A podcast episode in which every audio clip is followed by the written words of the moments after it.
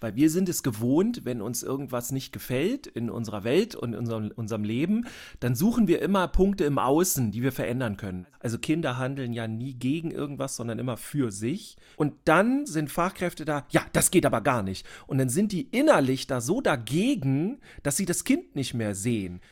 Herzlich willkommen zu Heimlich Optimistisch, dem pädagogischen Podcast für eine bessere Kita-Welt mit mir, Achim Heigert. Und heute habe ich wieder einen wunderbaren Gast eingeladen.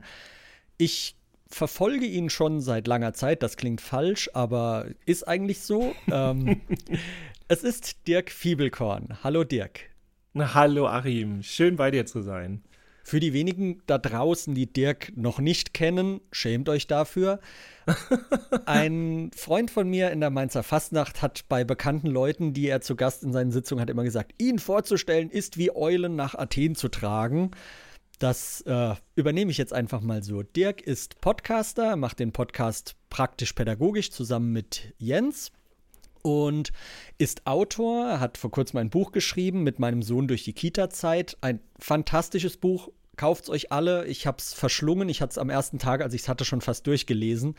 Mhm. Ähm, und ansonsten ist Dirk äh, für sehr vieles bekannt. Er ist äh, Coach, Mentor für bestimmt ganz viele da draußen. Er äh, ist Master im NLP, also nicht of the Universe, noch nicht ganz, aber. kommt da noch. Das kommt noch. Genau. Ähm, angefangen hat er mit Kampfesspielen, Jungenpädagogik und ist heute eher im Bereich, oder was heißt eher, auch im Bereich Persönlichkeitsentwicklung unterwegs. Und ich glaube, jetzt ist die Vorstellung lang genug. Oder habe ich noch was vergessen, Dirk? Oh, das ist das Wichtigste. Und ich freue mich auf den Podcast mit dir heute. Und wir kennen uns über die praktisch-pädagogisch Community, wo du ja auch äh, immer wieder eine Stütze bist. Muss man auch sagen, ne? Ja, es macht hat viel Spaß. Also gerade in, in der Corona-Zeit hatten wir da auf dem Discord-Server ein richtig cooles Netzwerk aufgebabt. Das ja. hat viel Spaß gemacht. Und ich meine, ich habe ja sehr viel davon profitiert. Ne? Also was praktisch pädagogisch mir da gebracht hat, das äh, ist schon eine ganze Menge. Aber worum soll es denn jetzt heute in dem Podcast überhaupt gehen? Also ich habe mir gedacht, wenn ich Dirk schon mal da habe, dann möchte ich auch über das Thema Persönlichkeitsentwicklung sprechen. Und so die Frage, die ich mal so in den Raum gestellt hatte im Vorfeld, was bringt uns Persönlichkeitsentwicklung überhaupt? Brauchen wir das oder ist das wieder so ein neumodischer Kram, der mhm. irgendwer sich ausgedacht hat, weil früher ging es ja auch. Und vielleicht magst du mal so eine kurze Einführung in das Thema geben, Dirk, worum es überhaupt geht. Ja, Persönlichkeitsentwicklung. Das Spannende ist ja, ähm, du hast ja auch schon erwähnt, es, es, es scheint irgendwie ein neuer Trend zu sein. Ja, es gibt jetzt ganz viele Coaches und Gurus da draußen, die mit dir deine Persönlichkeit entwickeln wollen und ähm, naja, jetzt bin ich mal ein bisschen gemein. Also bei vielen ist auch ganz viel so dieses äh, Hypen, dieses sich auch gehypt fühlen und da irgendwo äh, ein Event mitzumachen, wo man dann seine Persönlichkeit scheinbar entwickelt. Also nichts dagegen, wer das mal erleben möchte, so geht dahin, so, ne, gar kein Problem. Aber so bei der Persönlichkeitsentwicklung geht es eigentlich so ein bisschen um was anderes. Und ähm, die wird häufig falsch verstanden, weil man davon ausgeht, man soll jetzt irgendwer werden, wer man noch gar nicht ist. Und genau das ist Persönlichkeitsentwicklung eben nicht. Ähm, es geht eigentlich eher darum zu erkennen, dass man selber gar nicht die Person ist, die man wirklich ist, sondern im Grunde äh, liegt der eigene Charakter verschütt ganz häufig unter ganz vielen anderen Dingen, die einen negativ auch häufig belasten. Also ganz viele Glaubenssätze, ganz viel ähm, Ideen davon, wer ich selber bin oder äh, Trigger, die ich habe, ne? wenn ich wütend werde über irgendwas, wo ich mich danach frage, warum bist du so wütend geworden und solche Sachen. Also da sind ganz viele Dinge, die eigentlich verhindern in unserem Leben, dass wir endlich wir selbst sind und im Grunde in Frieden mit uns leben können. Und dann heißt es auch nicht, ne, Friede, Freude, Eierkuchen und die Welt ist rosa-rot. Und äh, ne, darum geht es jetzt auch nicht, äh, sondern eher wirklich diesen ganzen Ballast, den man eigentlich gar nicht braucht, ähm, ja, im Grunde wegzukriegen und dann selber da draus hervorzukommen. Und deswegen heißt es auch Persönlichkeitsentwicklung, weil ich mich entwickle. Also ich bin im Grunde eingewickelt von diesem ganzen negativen Kram Und durch die Persönlichkeitsentwicklung habe ich die Möglichkeit, das alles abzuwickeln und endlich ich selber zu sein. Selbstbestimmt durchs Leben zu gehen und sich nicht überall triggern zu lassen oder ähm, so ganz viele negative Einflüsse aufzunehmen. Und was auch wichtig ist, es geht um den Weg. Viele denken immer, ja, dann mache ich das und das mache ich dann irgendwie mal ein Wochenende und dann bin ich fertig. Nee, im Grunde ist das eine Lebenseinstellung. Also ich zum Beispiel ganz persönlich mache das ja auch, Persönlichkeitsentwicklung, also jeder Coach, jede Coachin, der oder die was von sich hält, äh, macht es auch immer noch weiter. Und da geht es dann halt ganz viel darum. Ne? Wo bin ich morgen? Wo war ich gestern? Also ich war auch ein ganz anderer Mensch vor, ich weiß nicht, fünf Jahren oder so. Ähm, da habe ich noch viel mehr mit mir gekämpft. Und darum geht es im Grunde in der Persönlichkeitsentwicklung, ähm, da weiterzukommen und ja, auch ein Leben zu führen, was näher an einem selber dran ist. Ja, das ist doch, also ist, ist doch mal ein guter Einstieg, würde ich sagen ähm, weil ich glaube, das ist ja prädestiniert dafür, dass wir es im pädagogischen Alltag nutzen und ja. das haben. Alleine schon, wenn man davon ausgeht, dass das ja genau das ist, worin wir die Kinder begleiten wollen. Ja. Und äh, wenn ich immer wieder Kollegen und Kolleginnen begegne, die mir erzählen, ja, ich arbeite noch so wie vor 25 Jahren und da bin ich auch stolz drauf. Ähm, ja, die haben es halt nicht verstanden, ne? wenn dann mit Kontrolle gearbeitet wird und gerade beim Essen, ja, äh, du musst probieren und sonst was. Ähm, ja, wie, äh, was, was frage ich dich denn jetzt als nächstes? Ich habe tausend Fragen im Kopf und weiß gerade nicht, welche Frage die nächste ist. Ähm, ich beantworte alle. okay. Ähm, wie ist denn jetzt, also wie finde ich denn jetzt den Einstieg in dieses Thema? Also wenn ich jetzt sage, ey, ich merke irgendwie, ich will was ändern. Also gerade so, mhm. so, ich bin mit meiner Arbeit irgendwie gerade nicht zufrieden. Ich habe immer wieder die gleichen Konflikte, ich habe immer wieder die gleichen Probleme. Jedes Mal, sagen wir mal Beispiel, jedes Mal, wenn wir nach draußen gehen, wollen die Kinder sich nicht anziehen. Ich habe da immer wieder einen Riesenstress und ich weiß ja. nicht weiter. Wie, was würdest du mir da jetzt raten? Wo kann ich ansetzen? Eine Entwicklung anzustoßen. Ja, das Erste, was wir haben, ist eigentlich erstmal zu gucken, okay, was findet da in mir statt? Weil wir sind es gewohnt, wenn uns irgendwas nicht gefällt in unserer Welt und in unserem, unserem Leben, dann suchen wir immer Punkte im Außen, die wir verändern können. Also dann sind es die Kinder. Ne? Die Kinder sind es, äh, deswegen habe ich hier keine äh, entspannte Arbeit. Oder ich habe nervende Kolleginnen und Kollegen, die müssen es sein. So, ne? Aber man will da immer selten so bei sich selber gucken. Und da geht es auch überhaupt nicht um eine Schuldfrage. Das haben wir auch noch so von früher also ich arbeite gar nicht mit Schuld und Scham oder versuche das zumindest, äh, sondern mehr zu gucken, okay, wa warum bin ich jetzt so gestresst? Also wenn wir ja wissen, dass Stress nicht von außen kommt, sondern in uns selber entsteht, natürlich durch Dinge, die im Außen passieren. Also macht sich ja nicht jeder irgendwie freiwillig Stress oder so. Ähm, aber die, das entsteht in uns. Und dann ist doch spannend herauszufinden, warum habe ich gerade Stress? Und ähm, auch um das nochmal zu sagen, alle Coaches und so weiter, die da auch super weit schon sind, die haben auch alle noch irgendwo Stress. Also es geht nicht darum, so ein st komplett stressfreies Leben zu führen, aber endlich die Zügel in die Hand zu nehmen und zu sagen, okay, jetzt habe ich diesen Stress, das will ich aber gar nicht. Was ist denn da wirklich los? Jetzt gucke ich mir das mal an. Und dann rauszufinden, ah, okay, ich habe Stress mit einer Kombination zum Beispiel von Lautstärke und ganz viel Bewegung im Raum. Gut, bin ich jetzt nicht der Einzige, ja? da gibt es ganz viele, die das so haben. Aber das schon mal zu wissen, ist doch super. Also, was muss ich machen? Ich muss irgendwie eine Arbeitssituation herstellen, die dann für mich und dann natürlich auch wichtig für die Kinder angenehmer ist. Und da muss ich in mir selber gucken. Also ich muss selber gucken, was stresst mich jetzt eigentlich, weil an manchen Tagen stresst mich das gar nicht. Da kann da Chaos in der Kita sein, alles Eskalation und ich bin die Ruhe selbst. Und an anderen Tagen braucht irgendwie nur eine Nebensächlichkeit passieren und ich bin voll auf 180. So und dann ist das irgendwas bei mir. Und dann ist ja das Schöne, wenn es bei mir ist, dann kann ich das ändern. Was jetzt aber auch nicht so einfach ist. Wenn ich das jetzt ändern möchte, dann kann ich mal so einen ganz konkreten Tipp geben, zumindest ähm, für alle, die da so aufgestellt sind wie ich. Ich ähm, bin da sehr menschenorientiert. Also bei mir geht es ganz viel um Beziehung äh, in der Erziehung und mit der Arbeit mit den Kindern und mit allen. Also für mich sind es die Menschen, die da überall sind. Das ist so das Wichtige. Das würden jetzt viele andere auch behaupten. Aber mir geht es wirklich jetzt um die Beziehung zu diesen Menschen. Und deswegen lerne ich persönlich auch nicht über irgendwelche, also ich gucke mir auch gern mal Videos an oder lese mal ein Buch zu GFK oder so, aber wenn ich im Leben weiterkommen wollte, habe ich mir immer einen Menschen gesucht, der für mich entweder in der Gesamtheit oder in dieser einzelnen Situation für mich Mentor sein kann.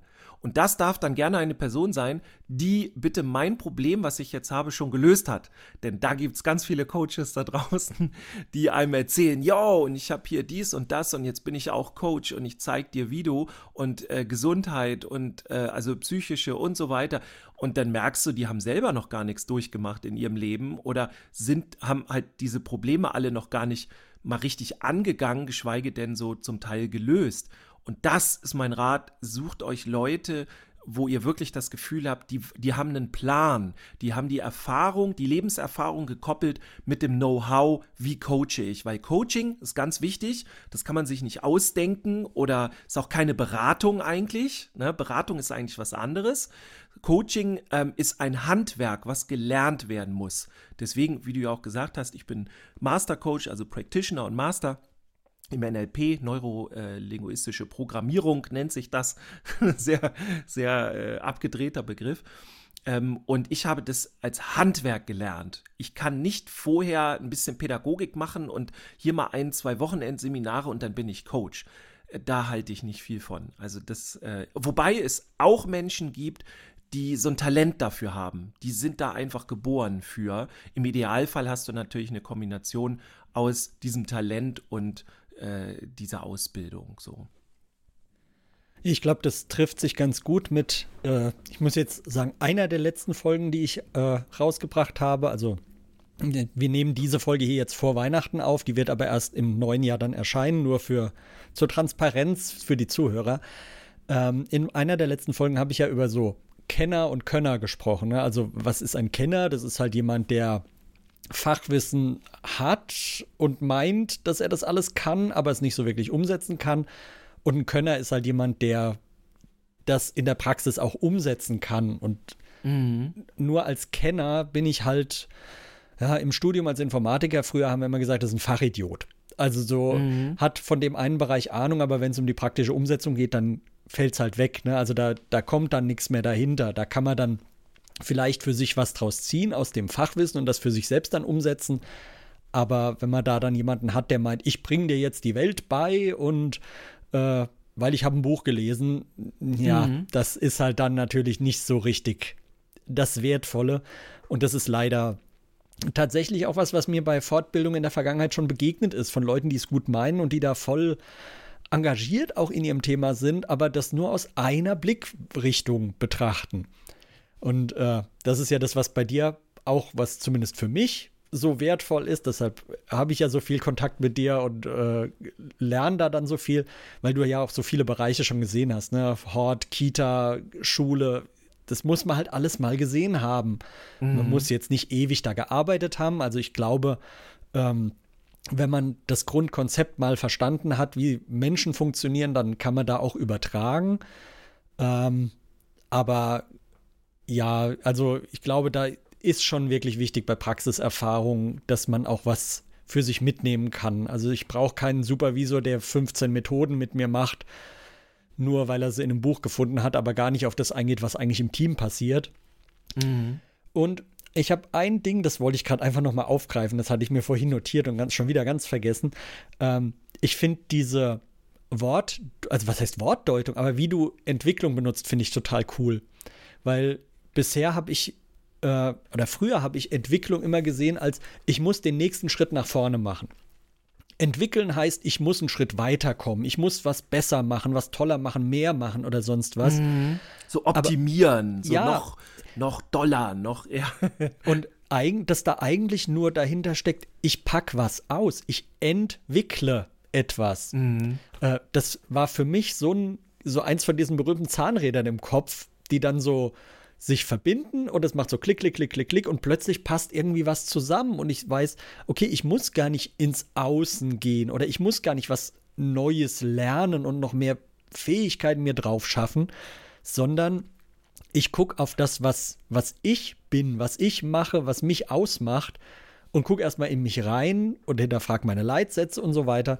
Und das hat für mich damals, als ich das als erste Mal oder das zweite oder dritte Mal dann gehört habe, so viel ausgelöst. Äh, das ist wirklich faszinierend, was so kleine Dinge auslösen können, wenn man nur ein Wort anders deutet.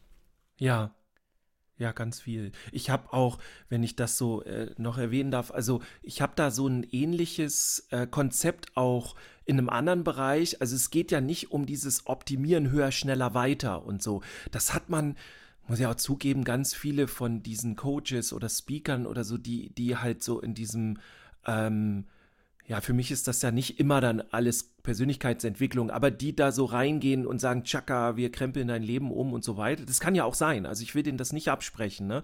Aber ähm, wer da raushört, es geht um ein höher, schneller, weiter, der, der hat es gar nicht verstanden. Also das ist nicht das, was, was man in der Persönlichkeitsentwicklung machen will, ähm, sondern es ist eigentlich eher äh, ein in sich kehren und zu gucken, okay, was ist denn da eigentlich los bei mir? Ne? Und warum reagiere ich so und so und das mache das und das jetzt? Und wieso führe ich mein Leben so? Und interessant sind dann auch so Sachen wie, du bist zum Beispiel die Summe der fünf Menschen, mit denen du am meisten Kontakt hast. Und da geht's dann schon los. Ne? Trennst du dich von Menschen, die dir nicht gut tun? Die, die aller, allermeisten Menschen tun das nicht. Und ich will mich auch nicht komplett ausnehmen, also, also da rausnehmen. Ich habe auch Kontakt mit Menschen, die mir wahrscheinlich nicht so gut tun, aber die möchte ich halt ungern loslassen. Wobei ich andererseits schon viele losgelassen habe, die mir wirklich nicht gut tun. Und wir haben so einen ähnlichen Effekt in, im Bildungsbereich, also auch mit, mit Kita und Schule, mit diesem hart lernen und hart arbeiten.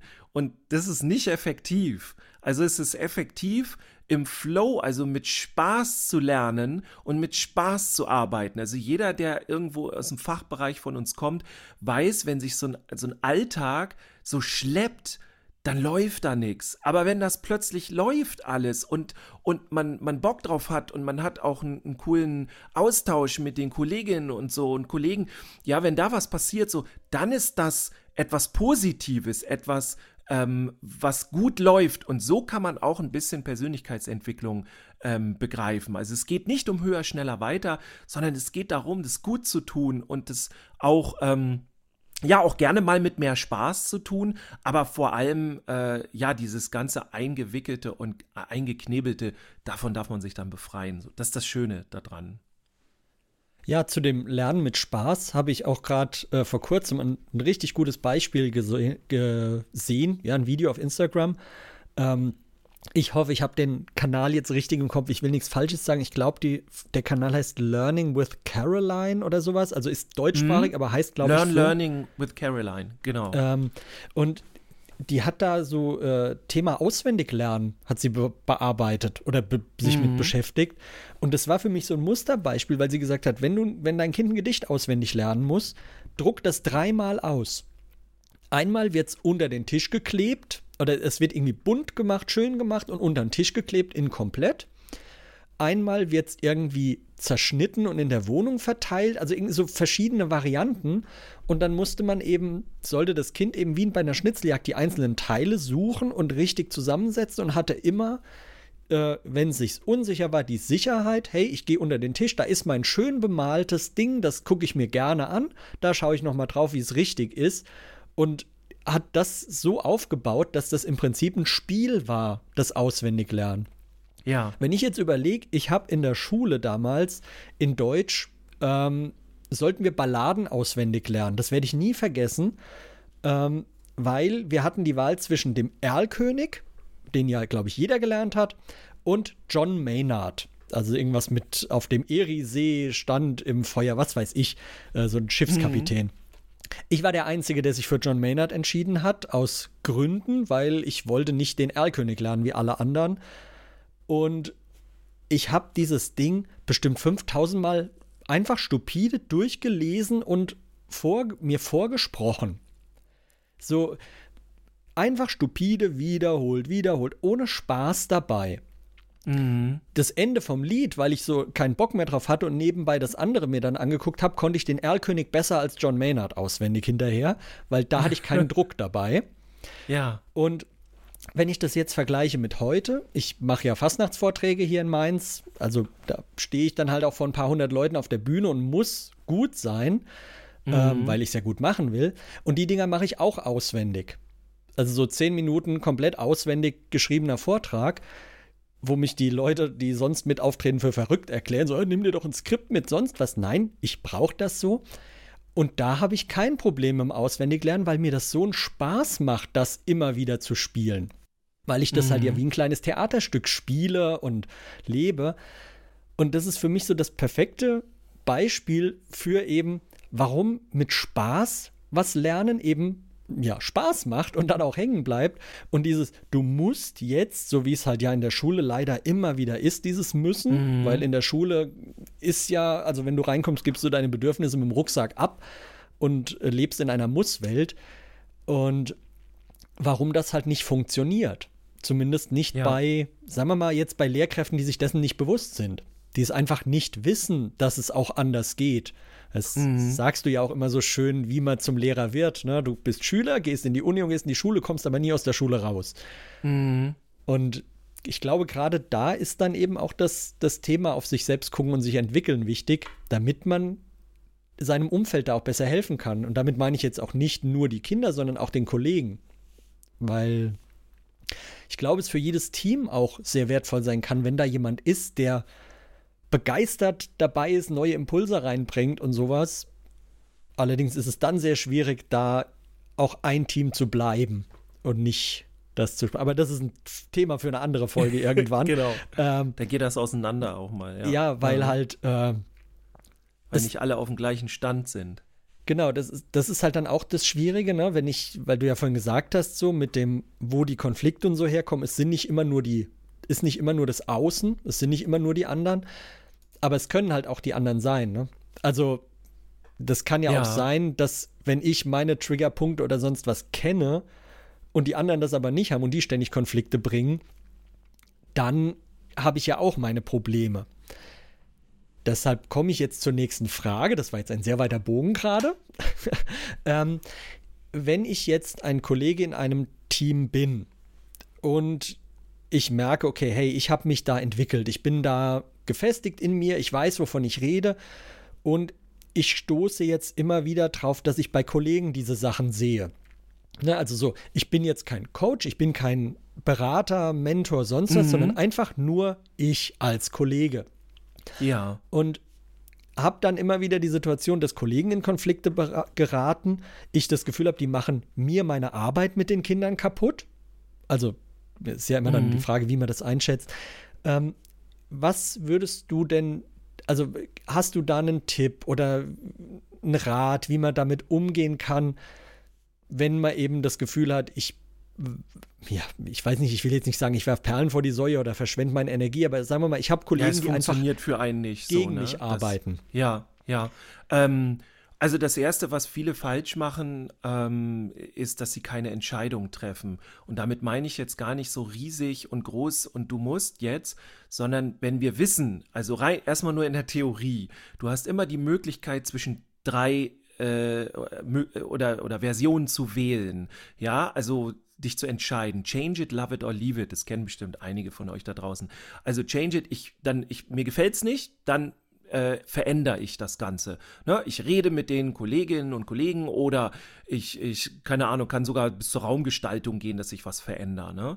Oder ich möchte in eine andere Gruppe oder was auch immer. Wenn ich sage, okay, das ähm, ich akzeptiere das alles, wie es ist und ne, das sind halt die alltäglichen Geschichten und ja, das stört mich ab und zu, aber an sich bin ich okay damit. Dann habe ich halt so dieses Love it. Das heißt nicht gleich, dass man das alles liebt, aber dass man okay ist, dass man das so lässt und dann auch nicht mehr äh, innerlich dagegen ist. Das ist nämlich das Wichtige. Also wir haben immer dann Stress, wenn unser inneres Bedürfnis, also alles, was sich innen bei uns befindet, emotionale und so, wenn das mit dem Außen nicht zusammenpasst, also wenn außen Dinge passieren, die wir nicht gut finden und das vielleicht sogar über einen längeren Zeitraum oder äh, höhere Intensität oder so, ganz schrecklich und so, dann haben wir ganz viel Stress. Das ist Stress, daher kommt Stress. Das heißt, wenn ich in die Akzeptanz gehe und sage, okay, ich akzeptiere, was hier ist, dann geht zumindest schon mal der Stresslevel runter. Und das heißt noch nicht, dass man was gelöst hat. Aber das ist ein ganz wichtiger Punkt.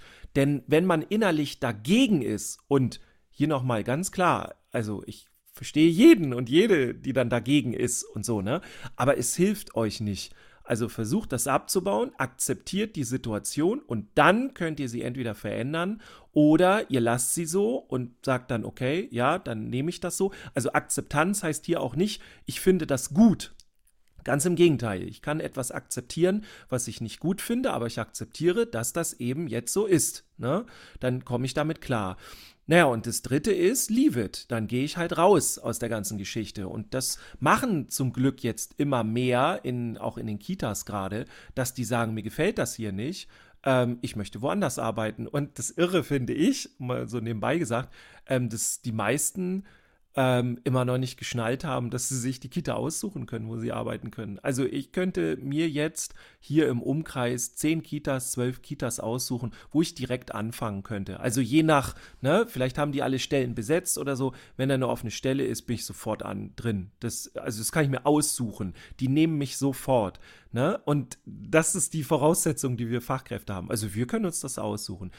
Das Wichtige ist jetzt aber, wenn die anderen Kolleginnen und Kollegen, und das hast du ja gefragt, wenn die jetzt nicht mitspielen, wenn die halt irgendwie meiner Meinung nach nicht zum Beispiel pädagogisch handeln oder ähm, sich da nicht verändern wollen und das immer noch wie vor 50 Jahren machen oder so, ähm, dann ist halt die Frage, will ich mich rausziehen und sage, okay, dann mache ich so nicht mehr mit oder ich akzeptiere das und arbeite halt in meinem Raum oder möchte ich, dass dort Veränderung passiert. Und jetzt kommt das Spannende, was halt in der Pädagogik nie stattfindet, wobei wir das im Ansatz kennen. In der Persönlichkeitsentwicklung ist das normal. Und zwar äh, arbeiten wir über die Güte. Wenn ich jetzt das Gefühl habe, die Kolleginnen und Kollegen, ich müsste ne, gegen die arbeiten, ich müsste die angreifen, ich müsste das alles schlimm finden, wie die das machen, dann werde ich die nicht verändern. Ich verändere die dadurch, in den, indem ich in meinem Kopf den guten Grund für deren in meinen Augen schlechtes Verhalten rausfinde. Wenn ich nicht, das ist ganz wichtig, nicht ähm, auf einer sachlichen Ebene, nicht auf einer äh, kognitiven, auf einer, auf einer ähm, ja, auf, auf so einer Ebene, sondern auf, auf der rein emotionalen Ebene. Nicht, wenn ich verstehe, warum die das so machen, wie sie machen, sondern wenn ich das fühlen kann. Wenn ich fühlen kann, ah, okay, die sind jetzt wütend, ähm, die schlagen in der Teambesprechung jetzt inhaltlich um sich, fühlen sich angegriffen und wenn ich in dem Moment mich nicht mehr mit denen identifizieren kann, dann bin ich gegen die. Ist ja ganz normal, ne? Aber dann kann ich die nicht verändern. Ich muss also tatsächlich den Punkt rausfinden, okay, wann würde ich mich genauso entscheiden wie die? Und dann fange ich plötzlich an, mich mit denen zu solidarisieren. Und das ist das Irre. Und dann kommt man in den Veränderungsprozess. Und das ist dieses Ambivalente. Wir denken immer, wir müssen gegen die Sachen alle ankämpfen und das muss alles weg. Aber dann spannen wir quasi nur den Bogen auf, der dann irgendwann wieder zurückspringt das, was wir eigentlich machen müssen, ist verstehen. Also wir in, in der Pädagogik kennen wir etwas so ähnliches, die Pädagogik des guten Grundes. Und tatsächlich muss ich, ich mache dasselbe, ne? Ich bin ja viel in der jungen Arbeit mit diesen ausflippenden Jungs und so. Ne? Ich finde den guten Grund raus, warum die ausflippen, warum die ähm, andere angreifen um sich rum, warum die gemein sind und all das. Und genau das Gleiche mache ich mit Kolleginnen und Kollegen, wenn ich die verändern will. Dann finde ich raus, warum. Und zwar, wie gesagt, also ich wiederhole das nochmal, nicht auf einem kognitiven Level, nicht auf einem Verständnislevel, nicht mit ich verstehe, dass du so bist, sondern ich fühle dich. Und das wollen die meisten nicht. Die meisten wollen, und das ist völlig in Ordnung, ne? Also ich kann gerne sagen, nee, tut mir leid, mit dir kann ich mich nicht identifizieren. So wie du das alles machst, finde ich ganz schrecklich. So, ne? In unserem Kopf natürlich dann meistens. Aber dann darf man sich nicht wundern, wenn die andere Person so bleibt. Das heißt, wenn man in die Veränderung gehen will, dann muss man genau an diese Mechanismen ran. Und darum geht es dann eben auch in der Persönlichkeitsentwicklung. Und jetzt mal ganz ehrlich, das muss niemand von uns können. Ich konnte das auch nicht. Ich habe es gelernt. Das heißt, ich brauche jemanden, der mir das beibringt. Das ist nicht etwas, was man in Büchern liest. Oder und, und hier sei nochmal gesagt, ich finde das gut, in Büchern zu lesen. Ich finde es gut, sich auch ähm, einmal Fakten rauszulesen, neue Statistiken, aktuelle zu lesen, was, was geht los, ne, was ist rum in der, was, was geht rum in der Welt und, und auch, ähm, auch Methodiken zu lernen, auch Theorien zu lernen, das ist wichtig. Aber wenn du in die Veränderung gehen willst, in die wirkliche und willst was in deinem Leben oder in deiner Arbeit anders haben, dann hilft dir das alles nicht. Das sind nur die Umsetzungsmechanismen. Du musst jemanden finden, der dir zeigt, wie du das richtig ansetzt, wie du das umsetzt und vor allem, wer du bist in diesem Ganzen. Das vergessen wir in der Pädagogik gerne. Wir denken immer, wir arbeiten mit den Kindern, mit den Erwachsenen. Dabei sind wir der wichtigste Bestandteil in dem Ganzen. Und ich muss als Mensch fit sein. Deswegen bin ich ja so, so, äh, ja, traurig, kann man sagen, manchmal auch entrüstet über die schlechte Ausbildung, die wir in Deutschland haben. Weil wir nur Theorien lernen und wir haben, ich freue mich über jede Lehrkraft. Also, um das mal ganz klar zu sagen, ich finde Theorien wichtig, aber die sollten nicht den Lehrplan bestimmen, ja, sondern Menschen, die den Weg schon beschritten haben, die zeigen dir, wie es geht, gemischt mit den Menschen, die großartige Theorien haben. Darum geht es. Aber nicht, wir können nicht theoretisch die Welt der Pädagogik erfassen. Das ist nicht möglich. Das hat immer was mit uns selber zu tun ähm, und geht immer mit uns als Person einher. Und da, darüber, also dafür brauchen wir Menschen, die uns das zeigen. Die sucht euch. Die gibt es nur ganz selten in der Pädagogik. Das tut mir leid.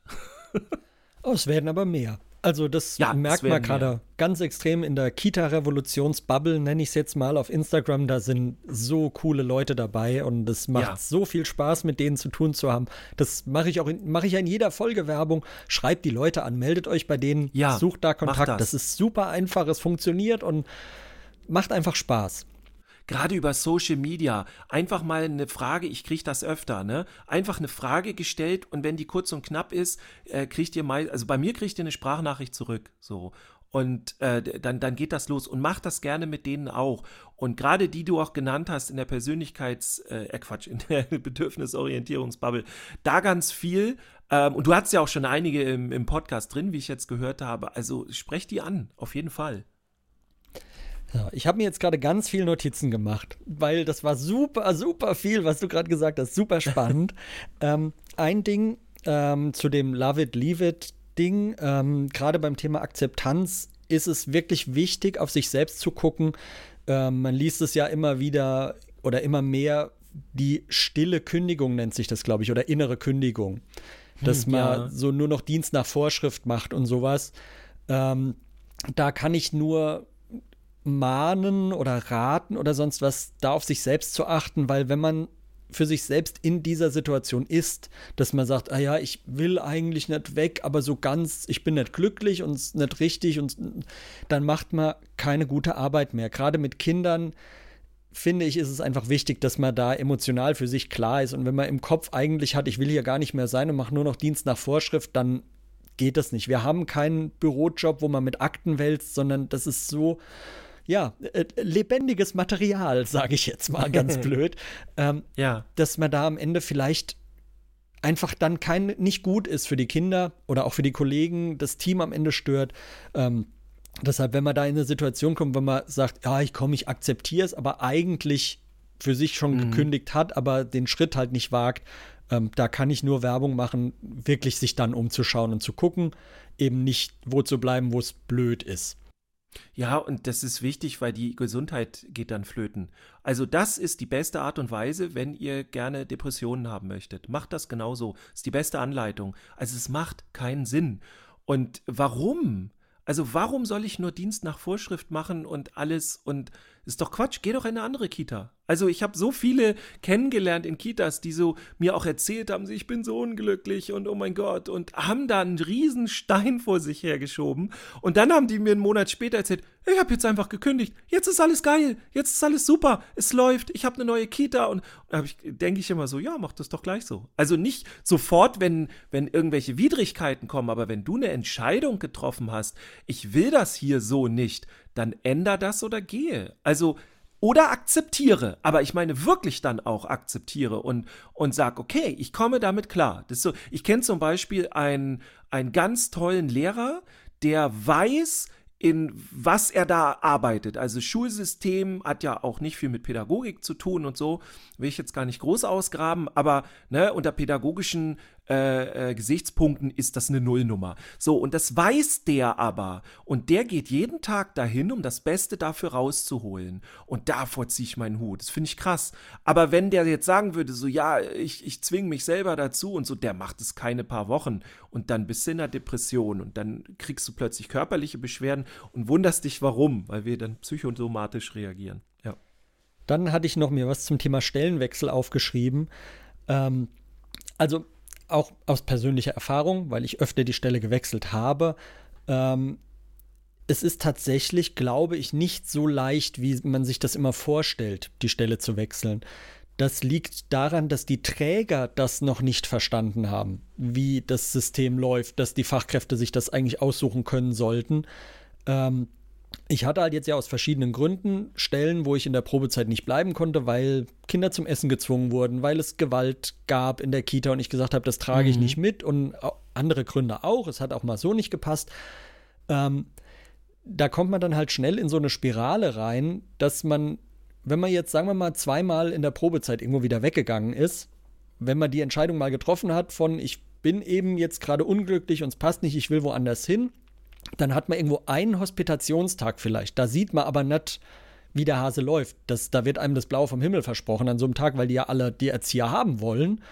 Mhm. Und dann kommt man da hin und hat ein furchtbar zerstrittenes Team, wo sich keiner leiden kann und die haben sich halt für den Hospitationstag zusammengerissen, so ungefähr. Dann geht man wieder. Mhm.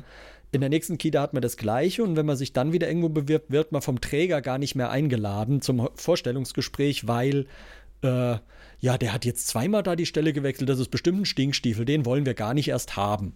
Also das ist halt auch äh, was, wo ich dann verstehe, wo, der Hinder wo das Hindernis ist, Stellen zu wechseln, weil leider wir ein, auch, glaube ich, ein systemisches Problem in den Kitas haben. Also, dass durch ja. den Stellenmangel und ähm, auch gesellschaftlich durch das Verständnis in Kitas von Teamzusammenarbeit. Das ist, mhm. äh, denke ich, auch ein sehr großes Problem, wie, äh, wie Teamarbeit in Kitas oft verstanden wird. Ähm, so von wegen, wir, wir kritisieren uns nicht, wir mögen uns doch alle, wir trinken zusammen Kaffee und gehen regelmäßig essen und fahren in Urlaub oder sonst was. Ja, mhm. das ist keine Teamarbeit, aber auch da anderes Thema. Ähm, aber da, das mit dem Stellenwechsel ist leider in der Praxis nicht so leicht, wie das der Fachkräftemangelmarkt eigentlich hergeben sollte. Komischerweise kriegen die Leute, die nichts können, regelmäßig neue Stellen und die werden dann eingeladen. ja. Nur, wenn man halt mit einem pädagogischen Anspruch irgendwo hinkommt und im Vorstellungsgespräch schon Fragen zur Pädagogik stellt, dann wird man scheinbar eher nicht genommen. Also das ist mhm. auch interessant. Aber gut. Ähm, ein Ding, was ich noch hatte, nur eine ganz kurze Anmerkung, dass es da keine Verwechslung gibt. Ich weiß nicht, ob du es gesagt hattest oder ob das vielleicht im Flow so ein bisschen untergegangen ist. Ähm, der gute Grund ist nur aus der Perspektive des Handelnden gut in dem Sinne. Ne? Also dass man da nicht irgendwie durcheinander kommt. Wenn jetzt ein Kind einen, einen Stuhl durch die Gegend schmeißt, dann hat es dafür ja einen guten Grund, aber den muss ich nicht gut finden. Das ja. ist noch wichtig vielleicht zu sagen, falls das vorhin irgendwie untergegangen ist. Also guter Grund bedeutet nicht bewertend, hey, das ist ein guter Grund, sondern es ist einfach in dem Moment die richtige Handlung und die richtige Entscheidung, jetzt so zu handeln. Also es ist einfach ja. eine Begründung und die zu verstehen ist das Wichtige. Und da passiert dann auch wieder ganz viel im Kopf, darum geht's, ne?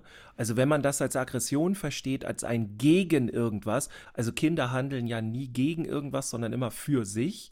Und wenn man solche Sachen versteht, dann nimmt man die auch gar nicht als Aggressoren wahr. Dann weiß man auch, also ich komme immer noch in, in Einrichtungen und also in Kitas und Schulen, wo dieses Täter-Opfer-Prinzip nicht konkret, aber ganz häufig so in den Köpfen noch drin ist. Also ich habe da immer noch die Kinder, ne, die Mist bauen, so, das ist ja ganz viel auch so in der jungen Pädagogik Thema, ähm, die, die, die, die machen dann Mist und, und sind dann gemein zu anderen und dann sind Fachkräfte da, ja, das geht aber gar nicht. Und dann sind die innerlich da so dagegen, dass sie das Kind nicht mehr sehen. Die denken, das muss jetzt eingegrenzt werden, das muss jetzt kontrolliert werden und so weiter. Und ganz ehrlich, ich dachte das früher auch. Also ich dachte auch, was, das darf doch nicht wahr sein, was das Kind da macht, das muss jetzt erstmal gesagt bekommen und auch gezeigt bekommen. So geht das hier nicht. Wir haben doch hier Regeln und alles. Und das ist halt das Blödeste, weil das Interessante ist, die Kinder machen äh, diese Dinge häufig aus einem Mangel an ähm, ähm,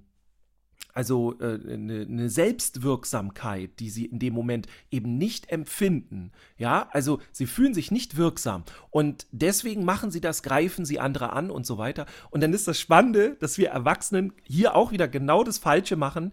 Wir grenzen sie ein. Ne? Wir, wir, wir, dann kommen wir mit Regeln, wie sie zu sein haben. Einige machen immer noch dieses äh, äh, gewaltbehaftete, du musst dich da jetzt hinsetzen und das Kind muss sich erstmal beruhigen, deswegen habe ich das Kind da hingesetzt. Nein, das machst du bitte nicht. Also wenn, dann setzt du dich gerne mit dazu oder irgendwas. Aber so, ne, das sind alles so Machtspielchen, ähm, die wir halt von unseren Vorgenerationen so gelernt haben, wo wir nicht wissen, also die waren ja keine pädagogischen Fachkräfte, unsere Eltern und Großeltern. Die haben ja richtig, richtig viel Mist auch gebaut ohne die jetzt schlecht reden zu wollen. Die haben ja ihr Bestes getan. Aber unter pädagogischen Gesichtspunkt, das war Mittelalter so, ne? Und deswegen haben wir das alles nicht gelernt. Und das Eigentliche, was ich jetzt machen muss mit dem Kind, ist das Bemächtigen. Also ich unterstütze das Kind. Ich, ich gebe ihm sogar noch mehr Macht. Ich, ich lasse es mehr entscheiden und alles. Und dann plötzlich äh, äh, entwickelt sich das alles zum Positiven. Das macht nur keiner, weil alle denken, na, jetzt ist das Kind aber aggressiv und so, ne? Jetzt müssen wir es ein, eingrenzen. Am besten irgendwie, ne, so emotional käfigmäßig. Ja.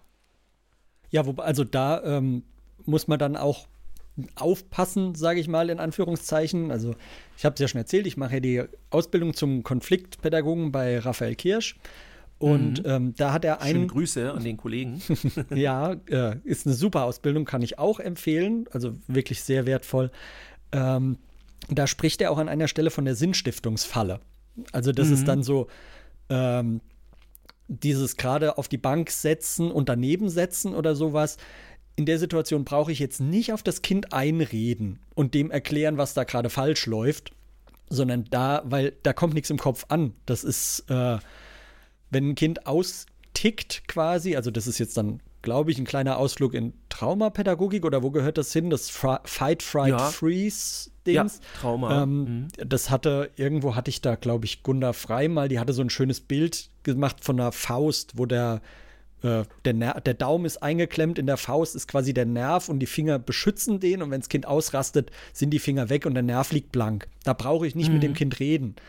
Und ähm, wenn ich mich da jetzt mit dem Kind hinsetze und denke, ich deeskaliere die Situation, ich setze mich dazu, ich begleite das Kind, dem dann aber erzähle von wegen, was da gerade falsch gelaufen ist und ach, das können wir doch besser lesen und komm doch was zu Was es schlecht gemacht hat und so. Ähm, ja, äh. ja äh, selbst, selbst wenn ich das ja nicht mache, sondern sage, ey, du hast dich gewehrt und das ist ja vollkommen okay und ich sehe das ja, dass du das brauchst, das kommt bei dem Kind da gar nicht an. Nee. Also, das ist auch was, wo ich an mir selbst ganz stark arbeiten will noch in den nächsten Monaten. Ähm, die Begleitung von diesen Konfliktsituationen. Weil, also ich glaube, der Impuls zu sagen, ey, du hast jetzt jemanden gehauen, du setzt dich jetzt da erstmal hin, der ist, also den finde ich per se gar nicht so falsch. Aber, also nicht um, irgendwie um zu bestrafen oder so, sondern um erstmal die Situation zu entzerren. Also um die Streithähne quasi zu trennen, erstmal zu sagen, so jetzt erstmal auseinander. Ich darf dann aber nicht den Fehler machen, das Kind da alleine sitzen lassen oder sonst was, sondern da geht es wirklich nur darum, in dem Moment die Situation runterzukochen. Da finde ich es legitim zu sagen, so, du setzt dich jetzt dahin, du setzt dich jetzt dahin, durchatmen, dann gucken wir weiter. Oder habe ich da gerade einen Denkfehler drin? Naja, ich sag mal was, ähm, und das ist das Spannende, warum ich irgendwann äh, die Antworten nicht mehr in der Pädagogik gefunden habe. Also du hast ja erklärt, ich habe irgendwie äh, Jugendpädagogik äh, Ausbildung gemacht und äh, Traumapädagoge, Traumafachberater und alles. Und ich habe ähm, das verstanden, worum es da geht, aber ich habe keine Antworten gefunden. Und das Spannende an dieser Geschichte ist, und das ist so, so stellvertretend für ganz vieles, was wir in der Pädagogik haben. Wir glauben, es kommt jetzt drauf an, was ich in dieser Situation mache. Und das ist nicht wichtig, nicht ansatzweise. Denn ich mache sowieso. Das ist jetzt, als wenn es die Anleitung zum Atmen gäbe. Wie atmest du richtig? Und so weiter. Hä, ich atme doch einfach. Also ich höre ja nicht damit auf. Ja, dann, du, du machst doch sowieso etwas die ganze Zeit. Das Spannende spielt sich nicht auf der Handlungsebene ab. Also nehmen wir mal konkret die Situation, da macht einer Mist, der sitzt jetzt auf der Bank, ich setze mich daneben. Auf der Handlungsebene passiert gar nichts erstmal. Aber auf der, auf der Sein-Ebene, wie ich mich selber sehe und wie wir uns beide sehen, das Kind und ich, und wie unsere Beziehung ist, das ist das Ausschlaggebende. Das heißt, es ist nicht wichtig, ähm, was ich mache, sondern wie ich bin. Ähm, bin ich, habe ich jetzt eine gute Beziehung zu dem Kind? Habe ich die Haltung, ich bin der Anwalt des Kindes und ich möchte dem Kind genauso äh, möchte das Kind genauso unterstützen wie ein anderes Kind. Und wie sehe ich mich? Sehe ich mich als Richter und vielleicht sogar noch als Henker in dieser Situation? Oder bin ich eigentlich nur Moderation? Greife ich gleich ein und bestimme sofort, was alles hier los ist? Ne? Gehe ich gleich mit einer Dominanz rein? Oder bin ich erstmal nur Zaungast und kann mit, mit, mit Ideen schmeißen und kann unterstützen? Wer bin ich? Das ist das Spannende. Und das ist nicht in unserer Pädagogik, wird das ganz wenig gesehen. Da wird dann nur mal von Haltung gesprochen und dann war es das. Das, was ich für mich rausgefunden habe, ist da. Da spielt die Magie. Da ist das, da ist die Veränderung und da ist dann auch das Positive. Ähm, ich werde immer gefragt, Dirk, wie schaffst du das, mit Kindern in Kontakt zu kommen, wo wir jetzt seit Wochen und Monaten so einen Spalt die Tür aufhaben, weil die voll aggressiv antworten oder weil sie sich total verschließen. Ich habe diese Kinder in Sekunden und Minuten und zwar nicht, weil ich irgendwie was Bestimmtes mache, also auch in meinen, in meinen Kursen und Seminaren erkläre ich ja genau Schritt für Schritt, wie ich sowas, wie ich einen Kontakt aufnehme und ich sage nicht, hallo, ich bin Dirk Fiebelkorn oder bin Dirk und wer bist du denn? Äh, Würde ich niemals machen, ne? Also es gibt wirklich wirklich Dinge, die man machen kann, so, so ein Zehn-Schritte-Plan und so weiter, wie du richtig schnell da tief reingehen kannst. Aber das Wichtige ist, es bringt dir alles nichts, wenn du nicht die Haltung hast, wenn du, wenn du nicht gewillt bist, dieses Täter-Opfer-Prinzip im Kopf abzulegen. Wenn du das Kind für einen Täter hältst, ist egal, ob du es hinsetzt, ob du dich dazusetzt, ob du was anderes machst. Das Kind ist im Brunnen gefallen. Du kannst Feierabend machen. Du wirst hier nicht weiterkommen. Weil egal, was du machst, in deinem Kopf blockierst du äh, dass du mit, mit Mikrogesten und so weiter zeigst du dem Kind, ich bin nicht daran interessiert, wie du dich fühlst. Erstmal bin ich daran interessiert, dass du hier nicht weiter Gewalt ausübst. Und das ist der Moment, wo wir Gewalt ausüben, weil wir das Kind kontrollieren wollen. Und das ist doch das Spannende. Und das finde ich so spannend, weil das nicht in einer Ausbildung, jedenfalls nicht standardmäßig, reinkommt, weil niemand weiß, was er in diesem Moment machen soll, weil es nicht wichtig ist. Es ist wichtig, was ich denke, woran ich glaube, wofür ich das Kind halte, welches Bild ich von mir und dem Kind und unserer Beziehung habe. Und dann mache ich doch sowieso etwas. Das finde ich ist das Wichtige. Ja, also dieses, dieses dann nichts machen aktiv ist tatsächlich schwierig. Also das muss ich wirklich sagen, so das, also kann ich natürlich nur von mir selber sprechen, aber auch so aus der Beobachtung in der Praxis. Ähm, wenn ich jetzt ein Kind habe, das eben immer wieder auffällig ist und mhm. immer wieder andere Haut, andere beißt oder irgendwie äh, auch mit verbaler Gewalt auffällt, ähm, ja. da, da sind wir Fachkräfte, sage ich jetzt mal, ich nehme mich da wirklich nicht aus, ähm, phasenweise ja echt dann hilflos. Weil du, du, kannst halt, du merkst, egal was ich mache und tue, es hilft nichts. Also es ja. ist, ähm, ich, Für ich mich beginnt dann die Wirksamkeit. Weil ich nehme das als Challenge und dann werde ich plötzlich richtig gut. Wenn ein Kind immer wieder das Gleiche falsch macht. Ähm, also was da halt, denke ich, wichtig ist, was ich vorhin äh, ja kurz angerissen hatte, so mit der Sinnstiftungsfalle, Regeln oder Verhaltensweisen werden nicht in der Situation besprochen. Das ist ja. schon mal ganz wichtig, sondern wenn ein Kind halt immer wieder in gleiche Situationen gerät, wo es eben Konflikte hat, sagen wir mal, jeden Tag haben wir die Situation, wir haben draußen drei Bobbycars, das Kind will eins davon haben, die sind aber schon belegt, dann kann mhm. ich die Uhr danach stellen, das Kind wird dem anderen eine Schaufel über den Kopf ziehen, damit es das Bobbycar kriegt. Ja. Dann werde ich kein Ergebnis davon erzielen, zu sagen, so, jetzt warte ich drauf, bis es dem gleich wieder die Schaufel auf den Kopf zieht, weil dann ja. kann ich. Ich weiß ich genau, dass so. es passiert. Ähm, ja, also im Endeffekt ist es ja so, oder also ist es mir schon oft so gegangen, dass ich wirklich im Außengelände war und wenn ein bestimmtes Kind rauskam, habe ich schon genau gewusst, okay, ich habe noch 30 Sekunden. Ja, das nennt man eine selbsterfüllende Prophezeiung. Genau. selbst, je mehr ich versuche, mich davon loszumachen, und es gelingt auch öfter, ist es dann trotzdem immer mal wieder die Situation, dass ich denke, ach, es war so klar, jetzt ist der draußen und schon wieder geht's los. Mhm. Dann wäre ja eigentlich die sinnvollere Variante, wenn ich das jetzt mal so für mich durchdenke, ähm, dass ich, wenn ich noch drin bin mit dem Kind, also in welcher Situation kann ich denn dann über sowas sprechen? Wenn ich jetzt, wir sind beim Anziehen und ich weiß genau, dieses Kind will draußen das Bobbycar haben. Ich habe aber jetzt schon gesehen, die sind belegt. Ist mhm. das eine Situation, wo ich jetzt mit dem Kind drüber sprechen kann, wo ich sagen kann, hey du, ich habe gerade schon mal rausgeguckt, die Bobbycars sind gerade äh, belegt, was können wir tun? Oder dem Kind gleich anbieten, hey, ich kümmere mich darum, dass du draußen eins kriegst oder wie kann, wie bin ich da gut für das Kind in dem Moment, damit ich auch nicht in den Druck gerate, wenn ich jetzt draußen bin, wird es gleich wieder knallen oder ich muss ja. jetzt äh, was, also so um mal konkret irgendwie eine Handlungssituation vielleicht zu haben, eben das mit dem Bobbycar. Hast du da einen Tipp für mich? Ja, also erstmal, auch hier wieder, die Handlung ist nicht so wichtig. Es, das, der, der, die Magie spielt davor. Also du hast auch so schön gesagt, ne, mache ich erstmal eine selbsterfüllende Prophezeiung, indem ich schon erwarte, dass das Kind das tut. Dann äh, bin ich womöglich einer der großen Faktoren, die genau das Kind ähm, ja, so handeln lassen. Das ist schon mal das Erste. Wenn wir das jetzt erstmal wegnehmen und wenn wir wissen, ja, okay, das passiert wahrscheinlich gleich wieder, aber wir gehen da neu rein in die Situation. Das ist der erste Punkt. Der zweite Punkt ist, das Kind hat einen, es hört sich so komisch an, aber das Kind hat einen guten Grund, dem anderen Kind die Schaufel über den Kopf zu ziehen. Äh, und wenn ich das nicht akzeptiere, dann kann ich Feierabend machen. Das heißt, das ist meine Aufgabe. Ich muss das nicht gut finden, aber ich muss verstehen, warum das Kind das tut.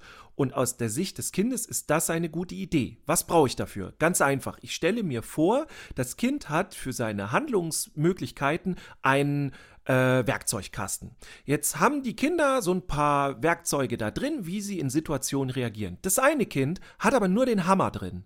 So, und was wir jetzt immer so, wir wundern uns immer, ja, wenn das Kind hat nur den Hammer drin, wenn es ein Problem hat, dass es diesen Hammer benutzt, dann sind wir immer total vor den Kopf gestoßen. Dann denken wir mal so, wie kann das denn sein? Also, ne, das müssen wir uns ja auch klar werden lassen. Das Kind hat das Beste getan, was es tun konnte. Jetzt ist es meine Aufgabe, ihm noch weitere ähm, Möglichkeiten zu geben, also weitere Werkzeuge. Und jetzt geht es nämlich schon los. Die meisten wollen einfach dem Kind nur erstmal den Hammer wegnehmen. Und solange sie damit beschäftigt sind, sind die raus. Also können die auch wieder Feierabend machen. Denn das Kind wird diesen Hammer niemals, niemals in seinem ganzen Leben hergeben. Das wird es noch mit 80, 90 Jahren diesen Hammer haben. Weil der hat mal gute Dienste ge geleistet. Meine Aufgabe, und das ist viel effektiver, ist es, dem Kind andere Möglichkeiten anzubieten, wie es sonst noch handeln kann. Also den, den, äh, wie heißt er noch, den, den Werkzeugkasten voll zu machen. Ja, also ihm Sachen anzubieten. Und hier beginnt schon das Erste, das ist schwere Arbeit. Das ist unsere Hauptarbeit. Nicht dazu regeln, nicht dem Kind was zu sagen, sondern ihm diesen Werkzeugkoffer voll zu machen. Wenn wir das haben, wird das Kind immer noch den Hammer benutzen, weil der Hammer hat mal funktioniert. Wir müssen also die anderen Werkzeuge so interessant gestalten, dass es anfängt, die anderen Werkzeuge zu benutzen. Und das können wir zum Beispiel zeigen, wenn wir unseren eigenen Werkzeugkasten benutzen. Das vergessen wir immer. Wir sind doch auch mitten in dem Game drin und nicht du musst jetzt das und das Kind muss das. Nee, wenn ich mit einem Kind rede, ne, und das Kind baut Mist, wie jetzt das Kind mit dem Bobbycar, das es da runterschmeißt, ne, äh, und ich reagiere auf das Kind, du musst jetzt aber so sein, wie ich dich haben will, dann mache ich ja auch den Hammer. Dann mache ich genau das Gleiche, was das Kind macht. Also geht es erstmal um Verständnis. Nicht darum, das gut zu finden, aber um Verständnis. Und das ist alles in meinem Kopf passiert, bevor wir überhaupt ins Außengelände gehen. Das muss vorher schon alles klar sein und ich muss eine gute Beziehung zu dem Kind haben. Das Kind muss mich als Anwalt sehen und das äh, macht man übrigens, wenn man nicht weiß, wo man ansetzen soll, ist ganz simpel, fangt da an, was die anderen nicht machen. Wenn ich der Zehnte bin, der das Kind vollsülzt mit, das darfst du nicht und das ist nicht gut, was du da machst und so, ne, dann bin ich der Zehnte. Ja, dann kann ich nach Hause gehen. Das Kind wird ja, ah ja, jetzt wo der Dirk da ist und der Arim, die haben mir das jetzt erklärt, nachdem die ganzen anderen auch da waren, aber bei denen habe ich es jetzt verstanden. Nee, ich muss was anders machen als alle anderen vor mir. Das ist schon erstmal das, das Beste, was ich tun kann. Und wenn ich dann eine gute Beziehung zu dem Kind habe, dann kann ich mit dem Kind darüber reden und genau das, was du gesagt hast, ey, das ist jetzt richtig blöd, dass der, dass der Wagen weg ist, den wolltest du gerne haben, ne? Und dann ihm eröffnen, was können wir denn jetzt machen, ne? Und ihm, wenn er das noch nicht gut kann, direkt was anbieten. Hey, wollen wir mal fragen, wer als erstes mit dem Auto, äh, mit, mit dem Bobbycar zu Ende gefahren ist und dass du dich dann anmeldest, dann bist du nämlich dran. So, ist das eine Idee? wollen wir das mal machen? Und dann sagt er, nee, ich habe schon gefragt, die machen das nicht, ich will nicht und so weiter. Und, und, und dann geht es über Vertrauen. Also dann musst du eine gute Beziehung zu dem Kind haben und dann muss das Kind sich bei dir sicher fühlen. Ne? Grundbedürfnis, Sicherheit. Musst du dann stillen über deine Beziehung. Und dann geht das. Und ähm, dann, das ist das Spannendste und Letzte an der ganzen Geschichte, was wir ganz häufig vergessen, in all diesen Geschichten geht es nie um das Ziel. Wir haben immer im Kopf, der muss das jetzt verstehen, der muss seine Handlung ändern, all das muss jetzt passiert sein. Wir wollen jetzt eigentlich schon Feierabend machen, alle Kinder sollen alles heute verstanden haben, das wird aber nicht passieren. Es geht immer um den Prozess. Das heißt, wenn ich mit dem Kind darüber rede und vielleicht mit dem Kind anfange zu streiten, ja, aber das geht nicht, du kannst dem anderen Kind das nicht äh, die, die Schippe über den Kopf ziehen. Ja, aber der hat zuerst angefangen und was auch immer. Und dann bin ich im Verhandeln. Und dann bin ich genau da, wo ich sein möchte. Nicht im, ich habe das Problem gelöst und jetzt können die Kinder entweder endlich schön, wieder schön spielen. Das ist nicht, dann habe ich Feierabend. Wenn die Kinder alle schön spielen, dann ist schön, habe ich einen entspannten Tag, will ich haben, aber das hat nichts mit Pädagogik zu tun. Pädagogik ist der Weg, dieses Beschreiten, dieses Miteinander und dieses Austangieren und Aushandeln und die Schwierigkeit und all das. Und da darf ich okay mit sein. Wenn es im Flow ist, ne, der Weg ist das Ziel, wenn der Weg passiert, wenn ich da lang gehe, dann ist alles schon gut. Ich muss es nicht geschafft haben. Wenn zwei Kinder sich streiten, muss ich nicht den Streit geschlichtet haben, ich muss ihn schlichten. Oder eigentlich auch nur dabei sein und die unterstützen. Das machen die ja selber. Du hattest da irgendwann, ich krieg den Satz nur leider gerade nicht mehr zusammen, äh, wie war das Ziel unserer Arbeit ist nicht eine störungsfreie Zeit, sondern ich ja. Das Ziel unserer Arbeit ist keine störungsfreie Zeit, sondern pädagogisches Lernen. So, der, der letzte der Teil Weg. hat mir gerade irgendwie gefehlt. Das ist ja, ja, genau das dann, ne? Also ja, im Prinzip. Aber jetzt nochmal, also nur grob zur konkreten Frage: Bringt es denn dann etwas jetzt wirklich mal um konkret eine Handlung mhm. halt zu haben, für mich, für meinen Kopf, weil so verstehe ich es dann am besten ja. auch. Ähm, würde es denn einen Unterschied machen im Endeffekt, so für das Vertrauen zwischen mir und dem Kind und die Beziehung, wenn ich jetzt halt klar sind alle Kinder individuell und bla bla bla. Ähm, mhm. Wenn ich jetzt im Vorfeld eben darauf achte, so hey, ich weiß, du willst das Bobbycar draußen haben, das ist aber gerade besetzt, so dass ich im Vorfeld schon den Konflikt quasi vorwegnehmen könnte? Oder laufe ich dann Gefahr, dass ich den Konflikt überhaupt erst heraufbeschwöre? Weil nur weil das halt schon zehnmal passiert ist, muss das ja nicht heute auch sofort das Bobbycar haben wollen. Mhm. Also ähm, es kann beides passieren, aber wenn es jetzt echt wiederholt, keine Ahnung, die letzten drei Tage jeden Tag, ey, natürlich gehe ich dann in die Prävention. Also das meiste, ne, da geht ja auch Beziehungsarbeit rein, ist präventiv. Und genau dann, ich gehe dann zu dem, oder genau das, ich gehe zu dem Kind hin und sage, ey, du, wir ziehen, ne, während sich alle anziehen und so, ey, kann ich dir mit den, äh, kann ich dir mit der, keine Ahnung, der Matschhose helfen oder so, ne? Ähm, und, und dann bist du bei dem Kind und ne, erstmal ganz locker anfangen und dann sagen, du, ich habe übrigens gesehen, die letzten Tage hast du es ganz schön schwer gehabt, ne? Also nicht, du hast das gemacht und dies und so, ne? Sondern du hast ganz schön schwer gehabt. Die, die Bobbycars waren immer weg, ne? Was machen wir denn, wenn das heute wieder weg ist? Wollen wir dann mal gucken, wann du dann auch dran bist? Weil die anderen dürfen ja auch nicht unendlich lange, ne? Du darfst ja auch einfach mal, oder? Du möchtest doch auch. Ja, genau, ich möchte auch. Okay, pass auf, wir gucken gleich mal, wenn die Bobbycars gleich weg sind, dann finden wir mal gemeinsam heraus, ähm, wie, wie das ist. Wann, wann kriegst du dein Bobbycar? Und dann habe ich doch im Grunde schon vielleicht sogar im Vorfeld alles gelöst. Und dann das nächste Mal, den nächsten Tag oder so, wird das Kind dann auch viel lockerer damit umgehen können, wenn es nicht gleich das Bobbycar kriegt. Weil ich habe das Kind über die Beziehungsebene, habe ich der Sicherheit gegeben. So, egal was passiert, wir haben hier immer noch Handlungsmöglichkeiten. Und wir können immer noch gucken, was da noch geht. Also nur weil das weg ist, heißt es nicht, es ist alles, äh, ne, es ist alles vorbei. Und das hat das Kind dann gelernt und dann kann das Kind Vertrauen aufbauen. Und wenn dann Rückschläge kommen, wenn wir dann für das Kind da sind, dann können wir auch erstmal sagen, ey, das ist echt blöd und das ist bestimmt hart für dich, ne? Also für mich wäre das total hart. Also hier auch noch mal dieses Prinzip mit, ne, also ich äh, Strafen machen wir sowieso nicht mehr, aber ich trainiere mich auch gerade sehr stark da drin, ich bin nämlich auch so sozialisiert, mit dem Loben aufzuhören. Also loben ist auch eine ganz blöde Idee. Jetzt denken viele da draußen, was? Nein, das ist doch schön, wenn man jemand lobt. Nein, loben ist scheiße. Sag ich jetzt mal so. Loben ist immer hierarchisch. Viel besser ist Wertschätzung oh, das finde ich ja richtig toll, wie du das gelöst hast. Und dann auch echt so meinen, ne? Es gibt immer die, diese Erwachsenen, die sagen, das hast du aber schön gemacht, das finde ich ganz toll. Und jedes Kind merkt so, äh, nee, das ist keine echte Freude, das ist auch keine echte Wertschätzung, sondern du willst jetzt hier deine Rolle als Erwachsener spielen und das bewerten, was ich mache. Nö, da habe ich keinen Bock drauf. Das finde ich komisch. Oder das, was die meisten Kinder eigentlich noch machen, toll, ich kriege eine Bewertung, eine positive. Ich möchte ganz viel mehr positive Bewertungen haben. Und dann machen wir die Kinder damit kaputt. Können wir auch machen. Jetzt bin ich ganz hart. Ja, das ist ja auch, also äh, da im, im umgekehrten Beispiel, Antilob quasi, eine Antilope, ähm, ist der Klassiker am Kreativtisch oder im Kreativbereich. Oh, du malst hier nur Krickel-Krackel. Ja. Das, das finde ich so schlimm, wenn das dieses Wort, ich verbann das immer bei mir aus dem Alltag und ich verbiete nicht gerne Sachen und sonst was, aber das habe ich wirklich schon mehrfach zu Kindern gesagt, ey, niemand macht hier Krickel-Krackel, wenn er nicht selber sagt, ah, ich mache ein Krickel-Krackel-Bild. Ja. Keiner malt Krickel-Krackel. Jeder malt das, was er selbst schön findet, was er selbst gut findet. Und wenn einem selbst das Bild gefällt, dann finde ich das super. Dann ist das ja cool, dass er das gemalt hat, was ihm gefällt. Und wenn er mir erzählen kann, was es ist, dann ist das super. Dann ist da nichts mit Krickel-Krackel. Das ist so auch halt ein, ein alltägliches Ding von Bewertung in der Kita, was ja leider auch mhm. viele Erzieher machen. Oh, jetzt mal doch mal mehr als nur Krickel-Krackel auf das Bild. Hier mal mehr als drei Striche. Schönes. Oder mal doch mal bunter. Ich kenne viele Jungs, die nur schwarz malen. Und das einzig bunte sind die Laserschwerter und Kanonen dann dazwischen.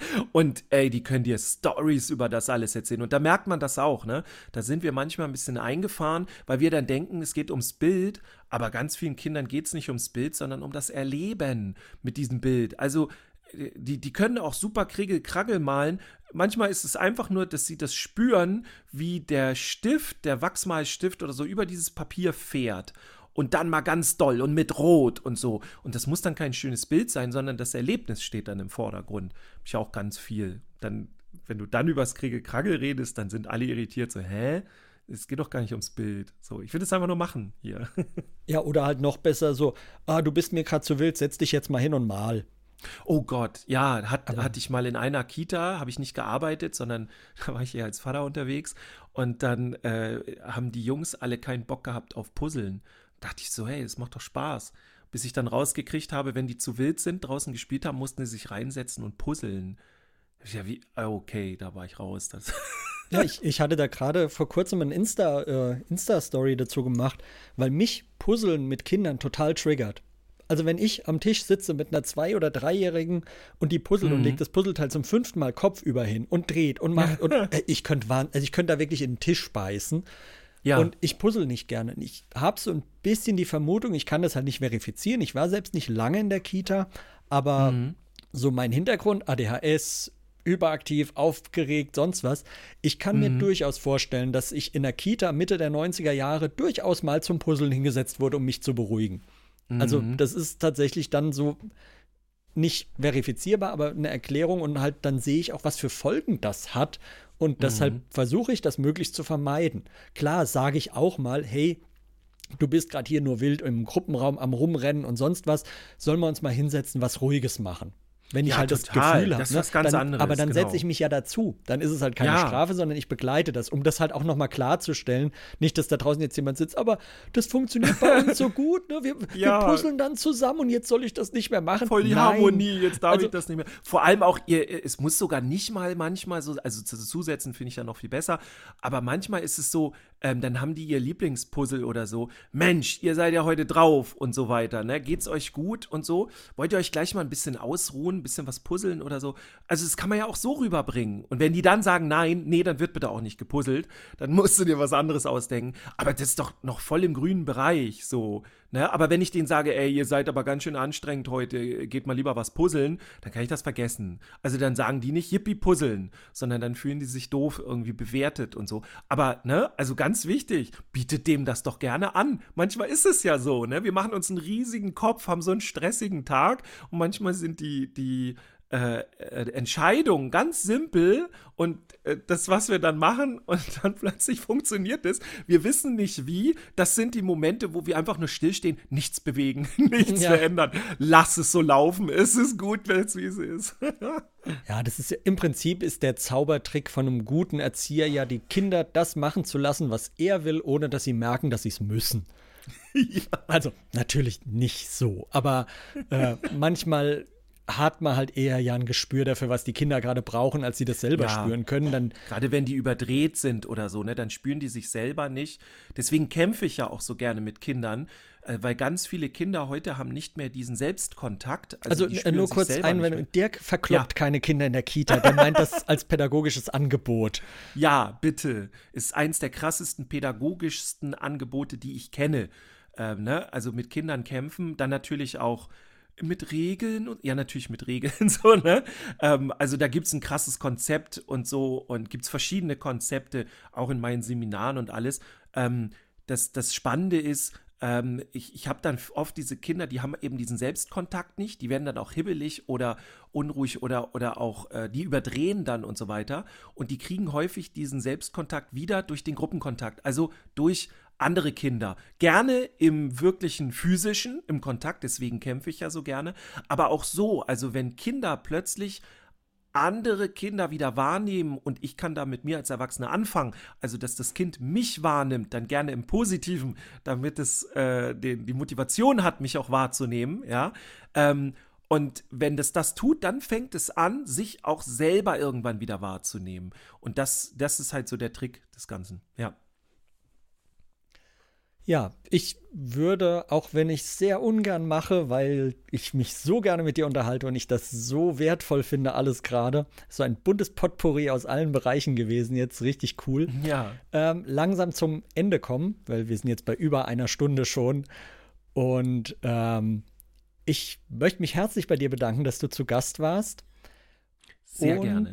Ähm, würde dir nochmal die Frage stellen, hast du noch etwas, das du unbedingt loswerden möchtest? Was dir noch auf der Seele brennt, was noch unausgesprochen ist? Ja, ich weiß gar nicht, ob ich das so verraten darf. So neben meinen ganzen anderen, äh, wirklich, ich komme ja äh, in die Einrichtung, ähm, wirklich zu Tagesseminaren und so weiter. Jetzt werde ich immer wieder gefragt, ob ich das mache. Ja, das ist mein Hauptjob. Also ich mache Teamseminare und so weiter. Ähm, aber auch, äh, wenn ihr mal was anderes erleben wollt, äh, Coaching am Meer, könnt ihr mal auf meiner Seite gucken, ne, www.dirkfiebelkorn.de, nee, .com, Entschuldigung. Oh Gott, da geht schon los. Hier, äh, dirkfiebelkorn.com, da guckt ihr dann und ähm, das, ich weiß gar nicht, ob ich es so verraten darf, aber ich, ich sage es mal einfach hier. Das ist jetzt das erste Mal, wo ich das öffentlich, glaube ich, sage.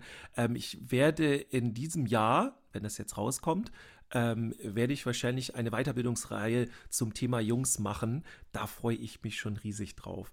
Ansonsten darf ich vielleicht ganz frech mein, mein Buch empfehlen, aber jetzt komme ich zu dem wichtigsten Teil. Habt Spaß an dem, was ihr macht habt Spaß an der Beziehungsarbeit mit den Kindern. Das war für mich oder ist für mich immer das, das, das wo mir das Herz aufgeht. Und, und, und das klingt jetzt so kitschig, aber macht es mal. Folgt eurem Herzen.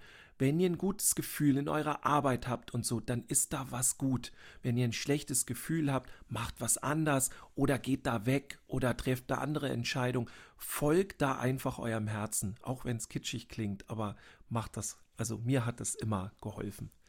Ich danke dir ganz doll, Achim. Es hat mir doll Spaß gemacht. Gerne wieder. Ja, würde mich auch freuen. Ähm, ich habe auch noch einen kurzen Werbeblock für dich.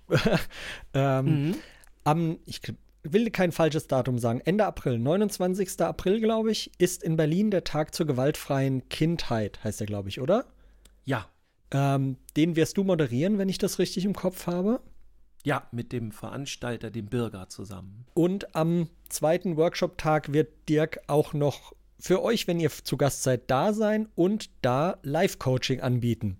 Wenn ich das ja. alle, ich hoffe, ich habe es alles richtig mir notiert. Gehabt. Alles richtig. Ähm, super spannend. Ich werde nicht da sein an dem Tag in Berlin. Ähm, ich werde da auf einem anderen Fachtag sein, höchstwahrscheinlich, weil die Fachkraftverbände Hoffentlich ist das bis dahin, bis jetzt die Folge rauskommt, offiziell und sonst was. Aber da wird wahrscheinlich auch irgendwie was kommen. Da werde ich wahrscheinlich dann eher im südlichen Bereich von Deutschland sein.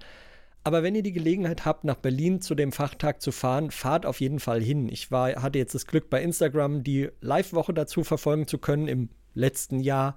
Ähm, sind super Leute, die dazukommen. Der Tag wird bestimmt, es sind ja zwei Tage, wird bestimmt mhm. gewaltig. Also freut euch ja, darauf, wird das wird super. Ansonsten hört praktisch pädagogisch. Der Podcast äh, ist mega gut. Das ist, ich habe früher, als ich mit Dirk und Jens Kontakt aufgenommen habe, habe ich gesagt, das ist so meine wöchentliche Fortbildung. Inzwischen kommt es noch alle zwei Wochen, aber es ist immer wertvoll, das zu hören. Und danke, danke. Dann verabschiede ich mich auch für heute und wünsche euch allen eine schöne Zeit und wir hören uns dann in der nächsten Folge. Macht's gut.